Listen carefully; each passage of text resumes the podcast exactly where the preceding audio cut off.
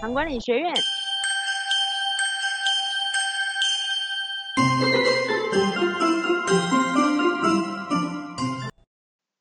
呃，大家好，呃，我是袁正医师。呃，如果你在听我们的 podcast 谈到这个系列在谈体重的调整啊，从那个身体组成啊，把我们的构造肌肉脂肪两大块呃切割来来谈。那但是呃，如果我们以健康来讲，大家对减脂跟增肌呃看起来是都是对健康有益的哈。但是大家对那个减脂增肌，常常呃每一次我常常听到。就是在说，那我退步了，那我一定是什么？大家蛮直觉的，就是说，我最近少运动了啊。像我们依然已经下了什么三个月的雨了啊，所以都说我因为少运动了啊。那我会从另外的观点来看这个事情啊。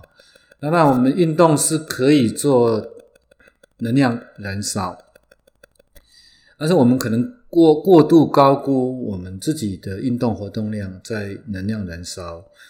帮助脂肪燃烧这件事情上，因为通常是要达到以能量所谓的负平衡啊，所以负平衡就是说我一定就是进去的少啊，用掉的多嘛，哈。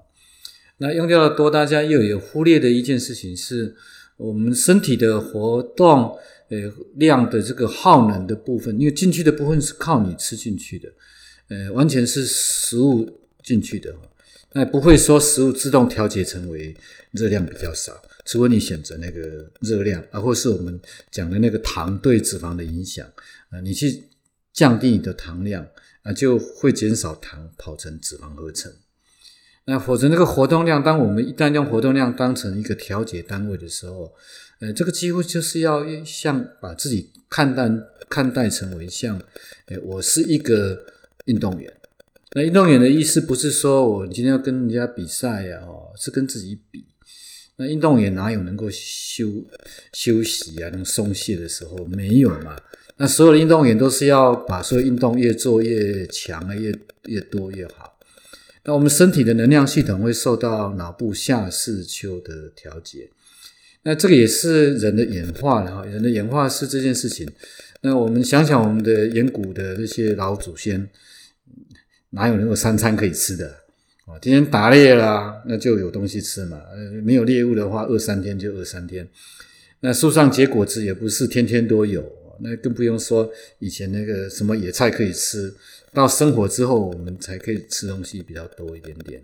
那到了农业社会，我们吃的食物就更丰富一点点。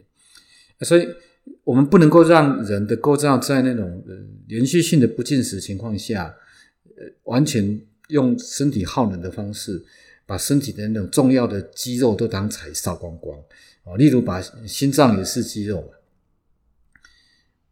把心肌也拿来做燃烧哈，这只是一个比喻而已啊！人因为过度饥饿也会死亡，所以人本来就有一个调节机制，当你进来的少的时候，身体会调调节能量的需求啊。当你的活动量变成一个惯性的时候，不会，你维持一个活动，比如我每天跑五公里，那都是五公里，那我的能量消耗越来越多，它不会，它反而会减少。所以，我们对于一个用能量调节的观念去说，那我今天脂肪增加了哈，那我怪在少运动这件事情上。我相信，如果是运动员的训练程度，他运动中断影响是蛮大的。那如果我们没有到运动员的训练法的话，呃，先不要怪在你的运动，天天想想是在饮食上我可以再做什么样的调节。